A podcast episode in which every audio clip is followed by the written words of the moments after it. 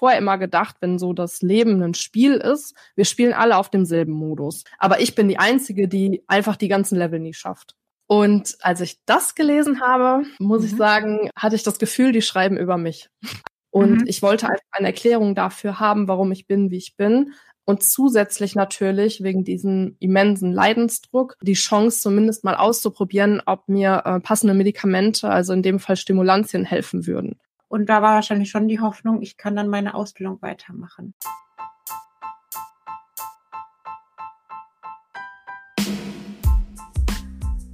Hallo, mein Name ist Nicole und dies ist eine neue Folge des adxs.org Podcasts, dem Podcast von ADHSlern für ADHSler.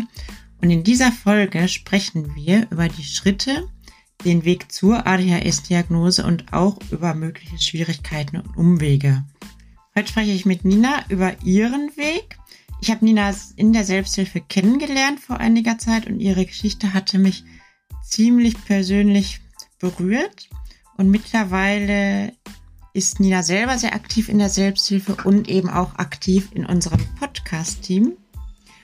Und am Ende der Folge gibt es nochmal eine kurze Zusammenfassung mit den Tipps für euch, welche ganz konkreten Schritte wir euch empfehlen können, was ihr unternehmen könnt, wenn ihr die Idee habt, ihr könntet vielleicht ADHS haben. Wer kann ADHS diagnostizieren? Wie findet man einen Diagnostikplatz und andere Dinge?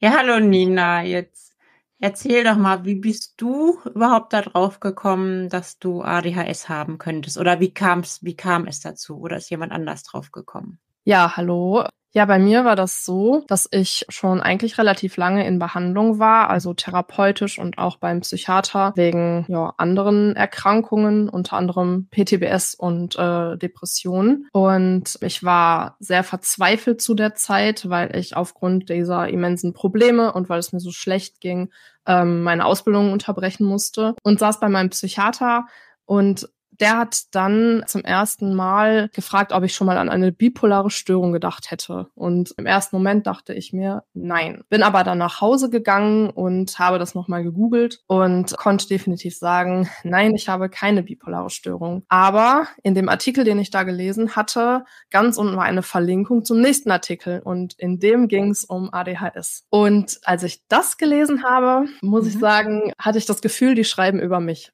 eins zu eins. Und ich war sehr geschockt darüber, weil ich tatsächlich mich vorher noch nie in meinem Leben mit ADHS beschäftigt hatte. Mhm, warum nicht? Ja, das ist ganz interessant, ähm, weil man sollte ja meinen, dass ja mit der Symptomatik, vor allem wenn man ja schon bei Fachärzten ist oder in Behandlung ist, dass man zumindest mal ja gefragt wurde, ob man da schon mal dran gedacht hat oder dass jemand, dass zum Beispiel der Arzt mal überlegt hat, ja, das auszuschließen oder zumindest mal eine Diagnostik zu machen. Das war aber nicht so. Dadurch wurde das noch nie in meiner Gegenwart erwähnt und ich habe nie mich damit beschäftigt und die ganz, ganz oberflächlichen Informationen, die ich hatte, waren wahrscheinlich die, äh, die ganz viele haben, nämlich dieses typische, ja, der, der kleine siebenjährige Junge, der in der Schule nicht aufpasst und nicht still sitzen kann. Und das war ich halt nur zum Teil, und weiter habe ich mich mhm. damit einfach nie beschäftigt und leider auch kein anderer. Ich glaube, das Problem ist ja auch schon der Begriff an sich, ne? ADHS, die Abkürzung und wird oft mit Konzentrationsschwierigkeiten in Verbindung gebracht. Und dabei können ADHS ja sich ja sehr wohl sehr gut konzentrieren. ja, äh, gut, ja, dann, genau. gut, dann hast du diese Idee, hast dann ganz viel darüber gelesen, mit dem typischen ADHS-Hyperfokus da reingestürzt und bist dann wieder zurück zu deinem Facharzt gegangen. Genau, ich habe die nächsten zwei Wochen eigentlich genutzt, Tag und Nacht mich mit diesem Thema zu beschäftigen und alles dazu gelesen und angeschaut, was es gibt. Also ja, wie du bereits sagtest, ich wusste ja damals noch nicht, was das ist, aber ja, dieser typische ADHS-Hyperfokus, den kannte ich schon sehr gut von mir und diesmal habe ich mich mit ADHS selbst beschäftigt und kam dann zu meinem nächsten Facharzttermin schon im Prinzip mit einer Symptomliste und habe ihm gesagt, ich glaube, ich habe ADHS und habe ihm das alles mal vorgelesen. Und der saß mir gegenüber und dachte, ja, das klingt für ihn alles sehr logisch und er findet, ich sollte da mal eine Diagnostik machen lassen. Das Problem ist aber, dass er die nicht machen kann. Die machen dort generell eigentlich nicht wirklich Diagnostik und erst recht keine ADHS-Diagnostik. Und das war aber ein Facharzt für Psychiatrie schon, ne? Ganz genau, das war ein Facharzt für Psychiatrie und Neurologie. Ja, ich habe sowieso den Eindruck, beziehungsweise das bestätigt sie ja auch immer wieder, auch im Umgang mit den Betroffenen in den Selbsthilfegruppen und im Forum, dass die allermeisten Erwachsenen nur deswegen di diagnostiziert werden, weil sie selber auf die Idee kommen. Also früher bei mir war das so. Ich wurde schon 2003 diagnostiziert, auch als Erwachsene und hatte schon Kinder und meine Kinder waren zuerst diagnostiziert und so bin ich überhaupt nur auf die Idee gekommen. Und damals war ich auch schon in einer Selbsthilfegruppe für Erwachsene und da war es so, dass die meisten anderen Erwachsenen auch nur durch ihre Kinder darauf gekommen, weil das hat ja eine starke genetische Komponente. Ja, und wenn die Kinder ADHS haben, dann müssen sie es ja auch irgendwo her haben, sodass die meistens mindestens ein Elternteil auch betroffen ist. So, und jetzt ist es aber so, dass viele Menschen eben auch drauf kommen, weil eben mehr in den Medien darüber berichtet wird. Und ganz viele Menschen haben eben auch erst einige Fehldiagnosen bekommen oder unbehandeltes ADHS führt ja auch zu Folgediagnosen, ja, zum, zu einer Erschöpfungsdepression, also ein Burnout, ne, weil oft sieht man das den ADHS-Lern ja gar nicht an. Die sehen ganz normal aus, sind oft auch hochintelligent, können, viele können auch studieren, trotz ADHS-Diagnose, brauchen aber dafür einfach wesentlich mehr Energie, so dass man viel schneller erschöpft ist oder auch oft über einen langen Zeitraum relativ gut etwas aufrechterhalten kann. Und irgendwann landet man dann aber in einer Erschöpfungsdepression, also so ein Burnout. Ne? Oder es kommen noch Angststörungen dazu, Schlafstörungen und so weiter. Ja, dann dauert es eben lange, bis die Folgediagnosen erkannt werden und oft wird es dann so ein bisschen verdeckt, was eigentlich darunter steckt. Ganz typisch sind ja auch die Depressionen. Und aber was ist die Ursache von der Depression? Das wird dann nicht erkannt oder eben erst recht spät, so wie das bei dir eben auch war. Wie hast du dann weitergemacht? Wie, wie hast du dann einen Diagnostikplatz gefunden? Ja, nachdem ich mich ja dann sehr intensiv mit dem Thema beschäftigt hatte, hatte mein Facharzt auch zu mir gesagt, da gäbe es extra Ambulanzen, die ADHS bei Erwachsenen diagnostizieren würden. Und ich habe ganz am Anfang genau danach nur gegoogelt. Und das waren bei mir im Umkreis, ich glaube, drei oder vier Stück. Da habe ich mir dann äh, ja die Finger wund getippt und E-Mails geschrieben und angerufen und bin tatsächlich bei einer einzigen die Warteliste gekommen. Alle anderen sind so überfüllt, dass die schon niemanden mehr aufgenommen haben, auch Monate später nicht. Also ich habe es sehr lange versucht. Zu dieser Diagnostik bin ich dann ein bisschen über ein Jahr später gekommen. Also wie lange musstest du dann warten, bis du tatsächlich dann den Diagnosetermin, Diagnostiktermin bekommen hast? Ich habe sehr lange gewartet, über ein Jahr, ich glaube ein Jahr und zwei Monate tatsächlich, bis ich wow. dann den ersten Termin dort hatte. Und mhm. die Zeit war sehr schlimm und schwierig für mich. Ich musste ja meine Ausbildung unterbrechen. Mir ging es sehr schlecht. Ich hatte in der Zeit auch nicht so wirklich Hoffnung, dass das noch was wird. Die geben einem dann auch nicht viel Rückmeldung, weil da halt einfach so viele Menschen sind und warten. Und in der Zeit habe ich im Prinzip ja meine Symptomliste noch ein bisschen gepflegt und ja. mich weiter mit dem Thema beschäftigt und bin da auch online auf solche Symptomtests gestoßen. Ja. Die habe ich dann gemacht und die haben natürlich bei mir dann auch alle, ja, also bei, da habe ich alle, bei allen, da habe ich dann auch bei allen äh, ja sehr gut abgeschnitten, was die ADS-Diagnose anging. Sprich, das war relativ eindeutig. Ja, ja, so ein Symptomtest finde ich auch immer ganz gut, um einfach nochmal einen Überblick zu bekommen, weil ADHS ist ja nicht so richtig greifbar, ne? Das sind ja oft Symptome, die kann jeder haben. Und da kommt es eben auf das Ausmaß an. Und da gibt es eben auch bei adxs.org gibt's einen großen Symptomtest. Das ist so ein Online-Screening mit 168 Fragen und der dauert ungefähr 30 Minuten und fragt sehr umfangreich alle bekannten und verwandten Symptomgruppen von ADHS ab. Das Ergebnis gibt dann Werte aus, wie sie eben auch nach den DSM-5 und ICD-10 zu erwarten sein könnten. Aber ganz wichtig, das ist ein Online-Screening. Das ist kein Diagnoseinstrument. Das ist auch nicht medizinisch validiert.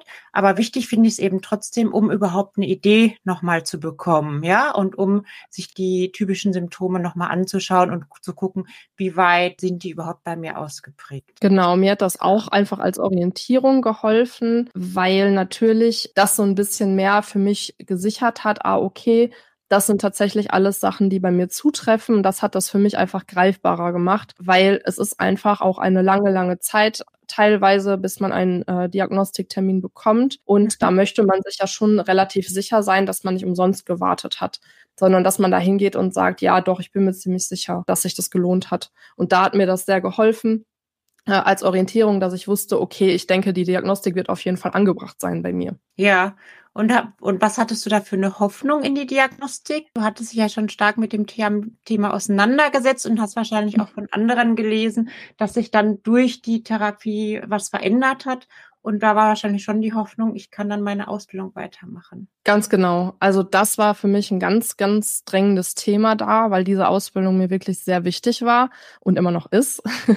Ja. Denn ich mache sie ja jetzt weiter. Und äh, ja, ich hatte wirklich, ich habe ja schon einen langen, langen Weg hinter mir und auch mit verschiedensten ähm, Psychopharmaka, die alle tatsächlich keinen positiven Effekt bei mir hatten. Also ich hatte eine Menge Nebenwirkungen, aber Wirkungen hatte ich keine, auch bei Antidepressiva gegen die Depressionen nicht. Ich habe erstens wollte ich einfach gerne wissen, was ist eigentlich los mit mir, weil das habe ich mich mein Leben lang gefragt und die Antworten, die ich darauf von Fachleuten bekommen habe, die haben, waren für mich einfach nie stimmig. Ich habe mich da nie wirklich drin wiedererkannt und die Menschen, die mich kennen, die haben mich da auch nie wirklich drin wiedererkannt.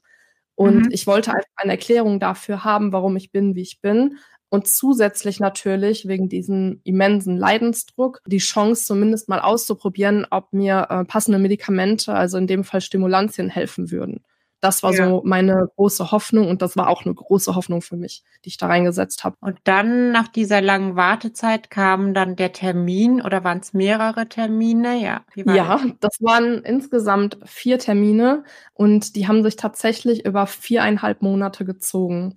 Wow. Weil auch da schätze ich, dass die parallel so viel Diagnostik und alles andere machen, dass da die Zeitfenster so weit auseinander liegen. Also da lagen teilweise sechs Wochen zwischen zwei Terminen. Und das ist dann natürlich, wenn man schon ja an, also über ein Jahr gewartet hat, wenn man schon über ein Jahr gewartet hat auf den ersten Termin, habe ich irgendwie in meinem Kopf äh, gedacht, ja, das, das wird jetzt hier nicht so lange dauern. Und dann hat sich das gezogen. Das hat einen enormen Druck auch ausgelöst bei mir, weil der Zeitpunkt näher rückte, wo ich eigentlich rückmelden müsste, was ist hier eigentlich mit meiner Ausbildung? Kann ich die jetzt so fortsetzen? Weil nach dem Stand, wie es mir dort ging, wäre die Antwort eigentlich nein gewesen. Und das war für mich ganz furchtbar. Also waren es vier Termine insgesamt. Und während dieser vier Termine haben die mit mir die gängigen Fragebögen gemacht. Dann einmal, ich glaube, ein strukturiertes Interview. Die haben eine körperliche Untersuchung gemacht, um da Sachen auszuschließen und wollten unter anderem auch meine Grundschulzeugnisse sehen, und auch ein Fremdbewertungsbogen, den ich glaube meine Mutter und mein damaliger Partner ausgefüllt haben, weil es darum ging, ob die Symptome schon in der Kindheit und Jugend vorlagen und auch wie die sich heute als Erwachsene äußern. So, und dann, was ist denn dann dabei rausbekommen? Hast du dann die Diagnose bekommen nach dieser langen Zeit?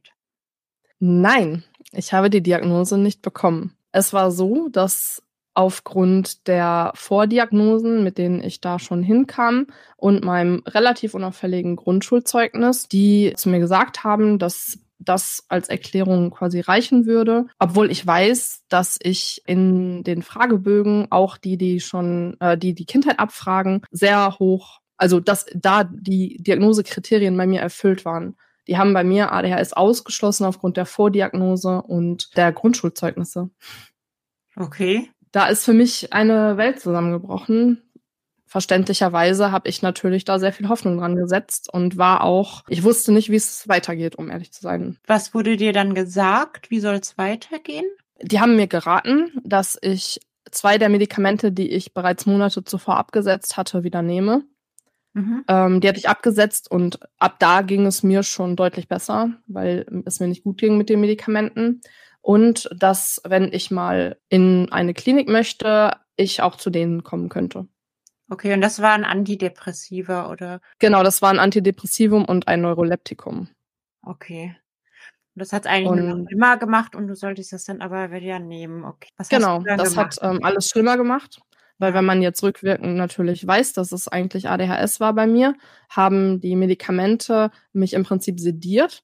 Das heißt, äh, auch die Hyperaktivität und die Unruhe, die waren dadurch ja nicht weg, aber die waren wie gefangen in mir drin. Also mir ging es Mhm. dadurch schlechter, weil es weniger Möglichkeiten für mich gab, durch Bewegung zum Beispiel oder Sport, das irgendwie nach außen zu Das zu tragen, kompensieren auch, ja. das zu kompensieren, genau. Ja. Und äh, zeitgleich haben die mir äh, Heißhungerattacken beschert, dass ich da Heißhunger hatte auf Sachen, die ich einmal im Jahr sonst esse. Und ich habe massiv zugenommen und das hat natürlich alles noch viel, viel schlimmer gemacht. Also das hat mir wirklich geschadet. Ja. Und die wollten, dass ich die wieder nehme. Das war für mich ein Schlag ins Gesicht, weil ich das Gefühl hatte, dass die mir nicht zugehört haben, was ich denen gesagt habe über diese vier Termine. Ja, verstehe ich total. Das ist ja, Mhm. als wenn einem jemand den Boden unter den Füßen wegzieht. Wenn man sowieso schon, wenn es einem psychisch nicht gut geht, man ist eigentlich schon völlig verzweifelt, weiß nicht mehr, wie es weitergeht und hat dann trotzdem noch das Durchhaltevermögen, sich selber darum zu bemühen, Diagnostikplatz zu bekommen und eben auch so lange darauf zu warten. Ja, und dann zack, weg. Was hast du dann weiter gemacht? Wie ging es weiter? Ja, dann, weil ich natürlich, ich war wirklich zutiefst erschüttert und hatte auch nicht wirklich mehr Hoffnung, was, wie es jetzt weitergeht, was ich mit meinem Leben eigentlich noch machen soll, weil ich schon so viel versucht habe, so viel ausprobiert, aber ich einfach nichts langfristig irgendwie geholfen hatte. Und dann habe ich mich wie so oft ins Internet begeben Mhm. und habe mir gedacht, okay, als letzte Möglichkeit ähm, hilft mir vielleicht der Austausch mit anderen. Ich muss das einfach jetzt mal niederschreiben, was hier gerade mit mir passiert und wie ich mich fühle. Und so bin ich aufs ADXS-Forum gestoßen. Ja. Und dort habe ich mich angemeldet und meinen ersten Post verfasst, der ähm, sehr verzweifelt war, wo ich die Situation geschildert habe, dass ich, das war glaube ich am selben Tag oder einen Tag danach, dass ich die Diagnose eben nicht bekommen habe und aus welchen Mhm. Gründen. Und so fing alles an. Wie lange ist das jetzt her? Ungefähr? Das müsste jetzt, das ist jetzt genau ein halbes Jahr her. Okay, krass, ja. Okay, dann hast du da dein Leid dann niedergeschrieben? Genau. Und das kam denen alles dann schon auch irgendwie seltsam vor, so dass zumindest mal geraten wurde, nee, hol dir doch mal eine Zweitmeinung. Und ich habe mich da natürlich erstmal nicht so gut mitgefühlt. Ich hatte das Gefühl, dass ich mir vielleicht einfach nur die Diagnose irgendwie erzwingen möchte. Mhm. Andererseits habe ich mir dann gedacht, nee, also bei anderen, vor allem körperlichen Erkrankungen, da ist man gar nicht so zimperlich. Da hatte ich nämlich Ja. auch schon mal was, was erst nicht erkannt wurde und wo ich dann später operiert werden musste, weil es halt einfach bei der, der Zweitmeinung im Prinzip erst gesehen wurde. Deswegen habe ich mich zusammengerissen und dort nämlich dann, ja, habe ich mich gefragt, gut, aber ich, es gibt ja nur in meinem Umkreis die vier Ambulanzen oder wie viele das waren, die nehmen keinen mehr auf. Also wo soll ich jetzt noch eine Diagnostik herkriegen? Das ist ja so die große Frage, oder? Genau, und hast du denn dann schon gewusst, das ist auch das Ding, wer kann überhaupt eine ADHS-Diagnostik machen? Welche Fachmenschen können das überhaupt diagnostizieren? Wer ist da der erste Ansprechpartner? Geht man da zum Hausarzt? Welcher Facharzt ist da der richtige Ansprechpartner? Ich glaube, die meisten werden wahrscheinlich dazu tendieren, erstmal zu ihrem Hausarzt zu gehen und das dort anzusprechen. Ich weiß jetzt aber, dass das genau gar nichts bringt, weil außer dass man eventuell aber auch nur von ihm eine Überweisung zum zum Beispiel Facharzt braucht, hat man im Prinzip mit dem Hausarzt erstmal nicht viel zu tun. In Deutschland ist das so, dass Fachärzte für Psychiatrie und Neurologie ist so, ne? Mhm. Ja, also in, In Deutschland, Deutschland- ist es so, dass Fachärzte für Psychiatrie und für Neurologie und im Moment, das ist auch in den Leitlinien für die Behandlung von ADHS und zwar in den Leitlinien auf der Seite 11 von 81. Die, den Link zu den Leitlinien schreiben wir euch auch in die Show Notes. Da steht einmal geschrieben, wer sollte eine ADHS-Diagnostik durchführen.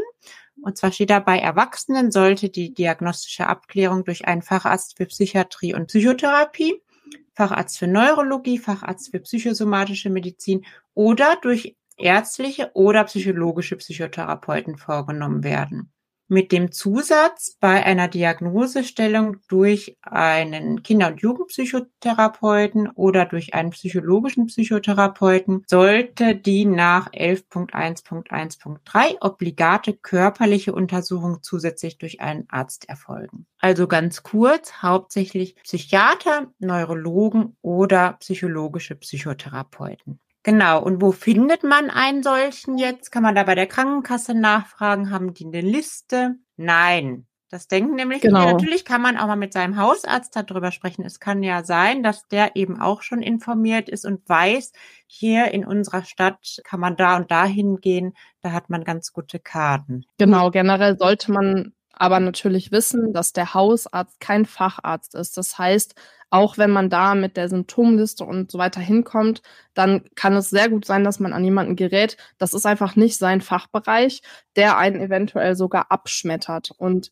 da ist wirklich wichtig zu wissen auch, dass das nicht abhängig davon ist, ob der Hausarzt dem zustimmt oder nicht. Der kann ja die Diagnostik nicht machen, weshalb ja seine Meinung erstmal da nicht so wichtig ist. Was wichtig ist, ist, dass er im Falle der Fälle eine Überweisung ausstellen kann und die kann er ja ausstellen. Und dann ist es ja auch so, theoretisch könnte jeder Facharzt für Psychiatrie die Diagnostik machen oder ein psychologischer Psychotherapeut. Das Problem ist aber eben, dass nur sehr wenige da wirklich eine gute Kompetenz haben.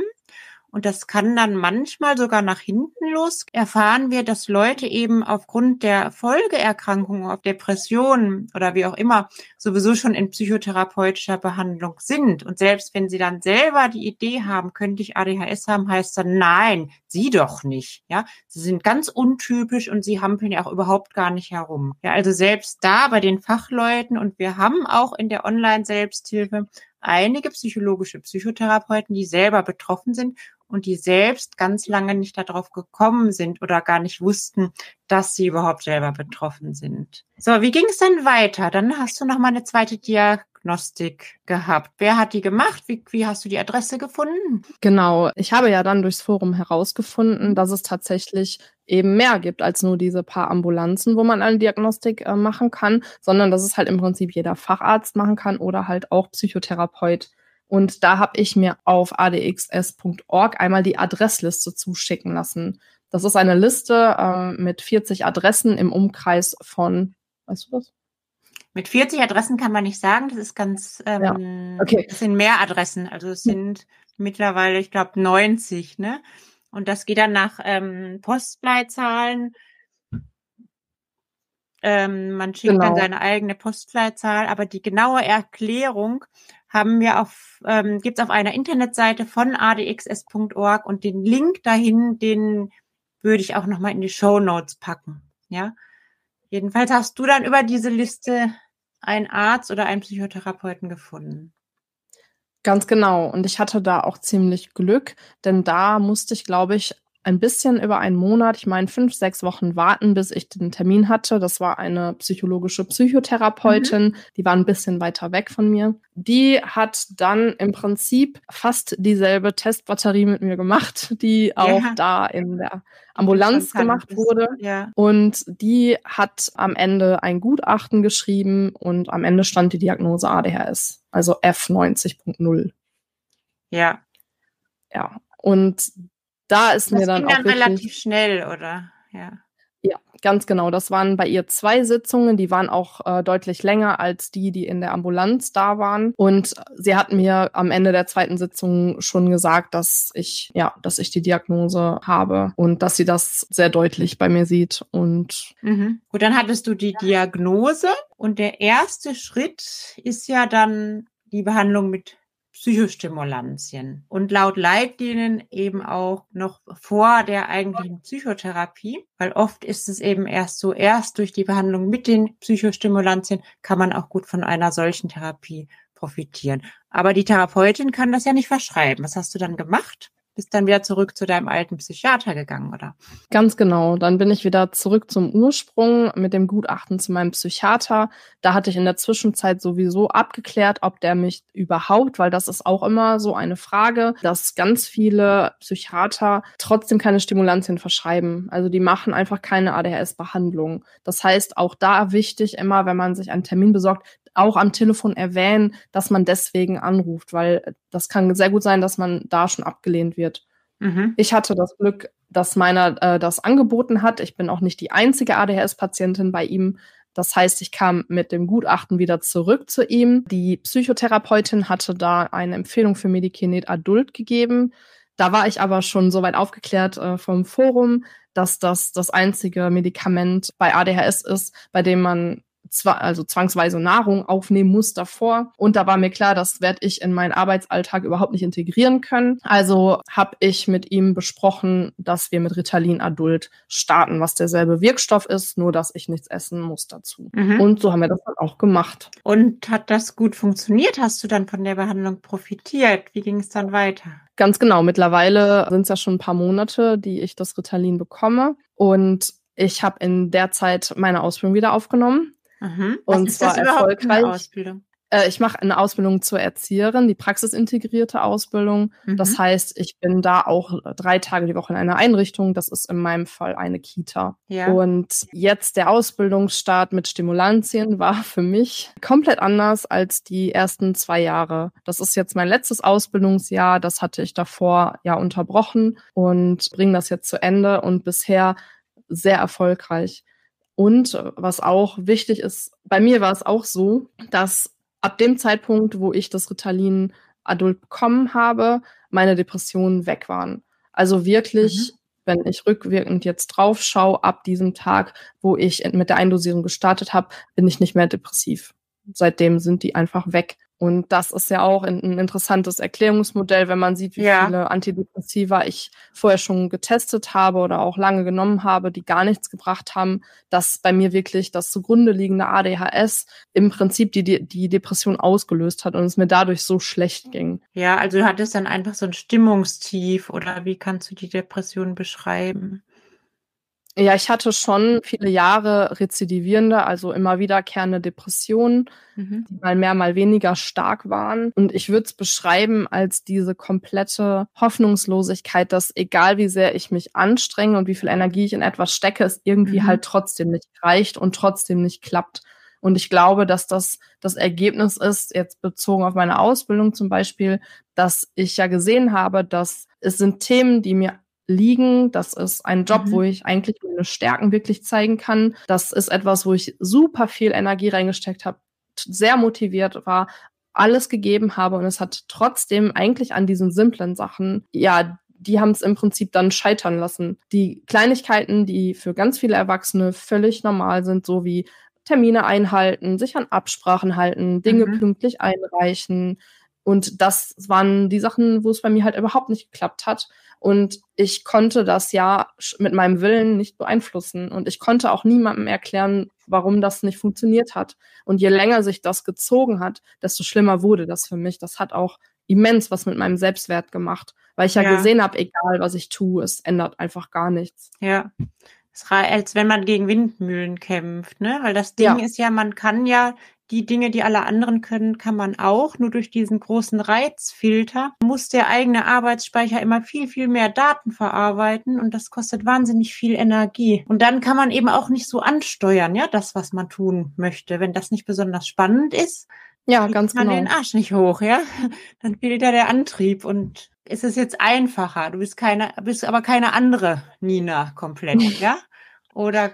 Nee, ich würde sagen, ich bin jetzt erst Nina. Also andere bemerken schon eine Veränderung an mir, aber nicht mhm. in meiner Persönlichkeit oder so. Ich ja. bin jetzt auch kein plötzlich ruhiger, introvertierter, stiller Mensch geworden. Aber diese extreme, ich war einfach immer gestresst. Also ich war jeden Tag immer gestresst. Im Urlaub, am Wochenende, absolut egal. Und mhm. zwar hundertprozentig. Und auch, dass ich einfach keinerlei Handlungsspielraum in meinem Kopf hatte, die Dinge so zu machen, wie ich die machen wollte. Mal so zu reagieren, wie ich reagieren wollte. Also ich war auch mal ein sehr emotionaler Mensch, bin ja. ich auch immer noch. Ja. Aber jetzt kann ich mir wirklich überlegen, nee, warte mal, wie ist das jetzt gemeint? Ähm, wie möchte ich damit umgehen? Und das hat mir, ja, als wäre ich eigentlich das erste Mal wirklich Herr über mich selber, als würde ich mich jetzt steuern und nicht wer auch immer das vorher war. Ja, aber an meiner Persönlichkeit hat das nichts geändert und ich bin auch immer noch ein bisschen hibbelig. Man ist ja auch nicht geheilt. Nee, das merkt man dir auch noch an.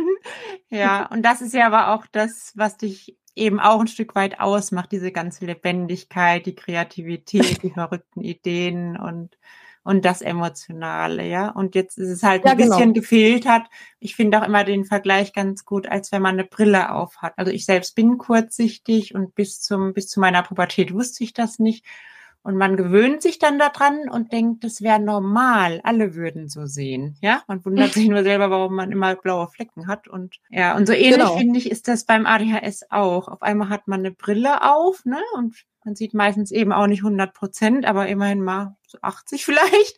Und damit geht's dann schon ein bisschen besser. Und dann nimmt man das eben erst auch so wahr. Ich glaube auch, dass man das erst versteht, wenn man mal behandelt wurde oder wenn man gut eingestellt ist.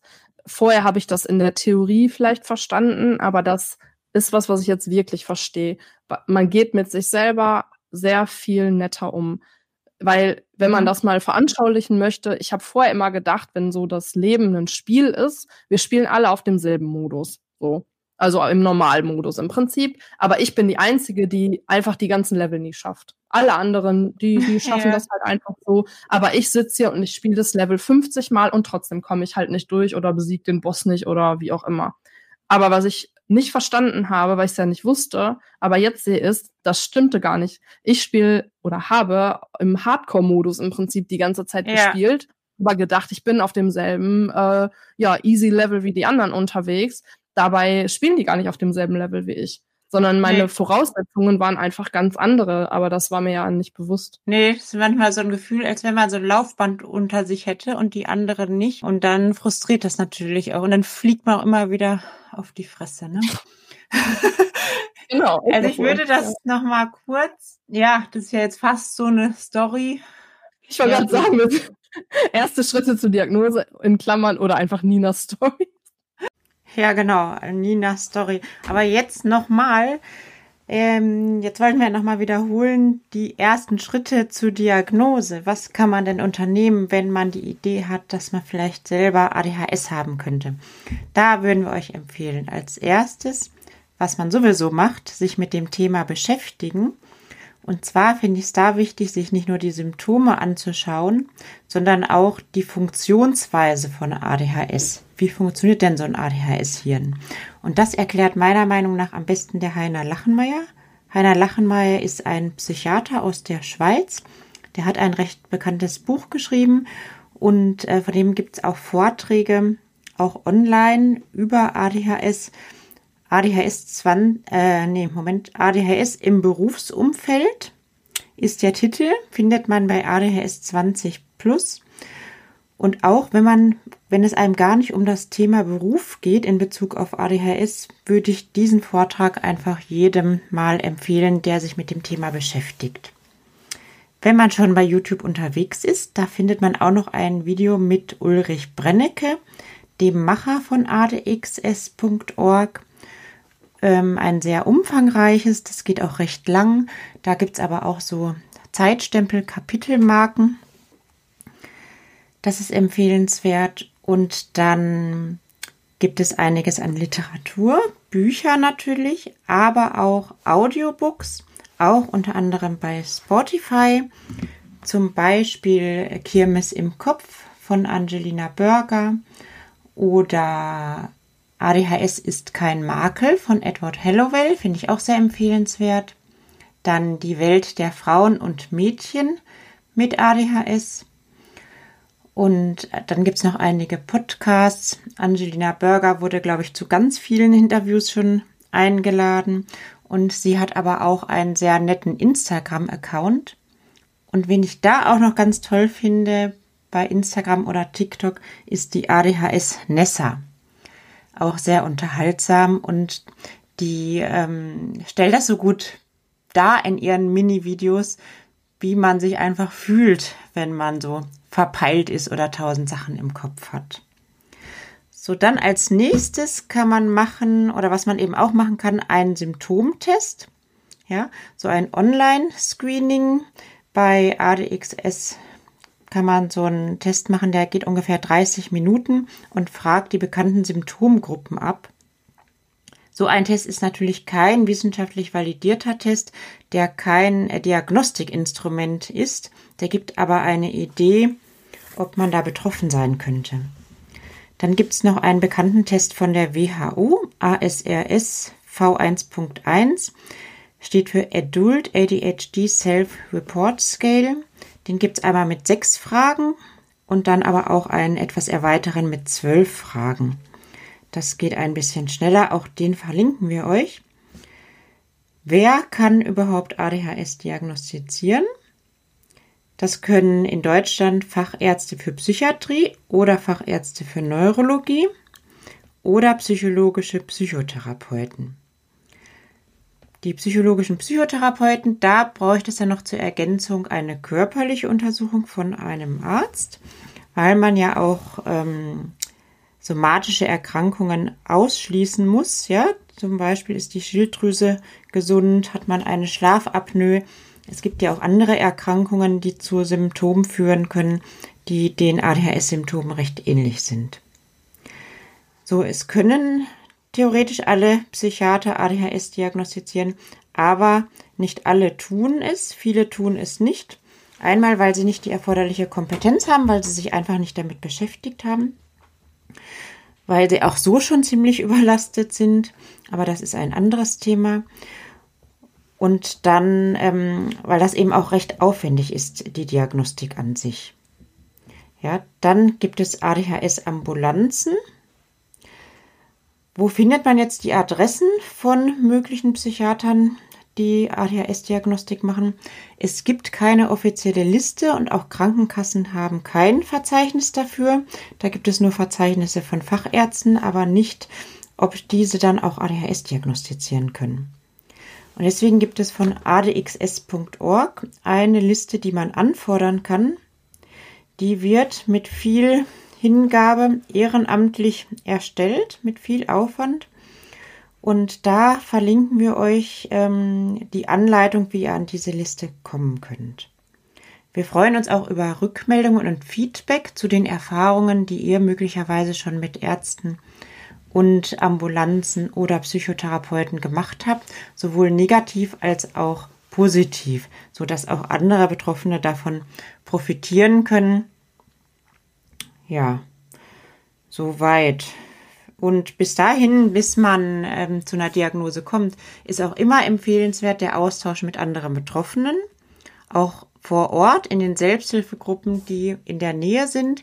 Und da erfährt man dann auch am ehesten von den anderen Betroffenen, wo kann ich mich denn hier in der Nähe diagnostizieren lassen, mit welchen Ärzten habt ihr gute Erfahrungen gemacht. Manche Selbsthilfegruppen haben auch Listen, die dürfen zwar keine Empfehlungen rausgeben, aber Adressen können gesammelt werden. Oder eben auch der Austausch online mit anderen Betroffenen, in Foren, in Facebook-Gruppen, in den verschiedenen sozialen Medien. Und bei ADXS haben wir ein ADHS-Forum und auch virtuelle Selbsthilfegruppen, wo sich die Leute in einem Videocall treffen, auch zu regelmäßigen Terminen. So, jetzt fällt mir auch schon fast nichts mehr ein. Habe ich noch was vergessen, Nina? Äh, nee, ich glaube nicht. Das müsste es soweit sein. Dann danken wir euch, dass ihr eingeschaltet habt und uns zugehört habt und freuen uns aufs nächste Mal. Tschüss.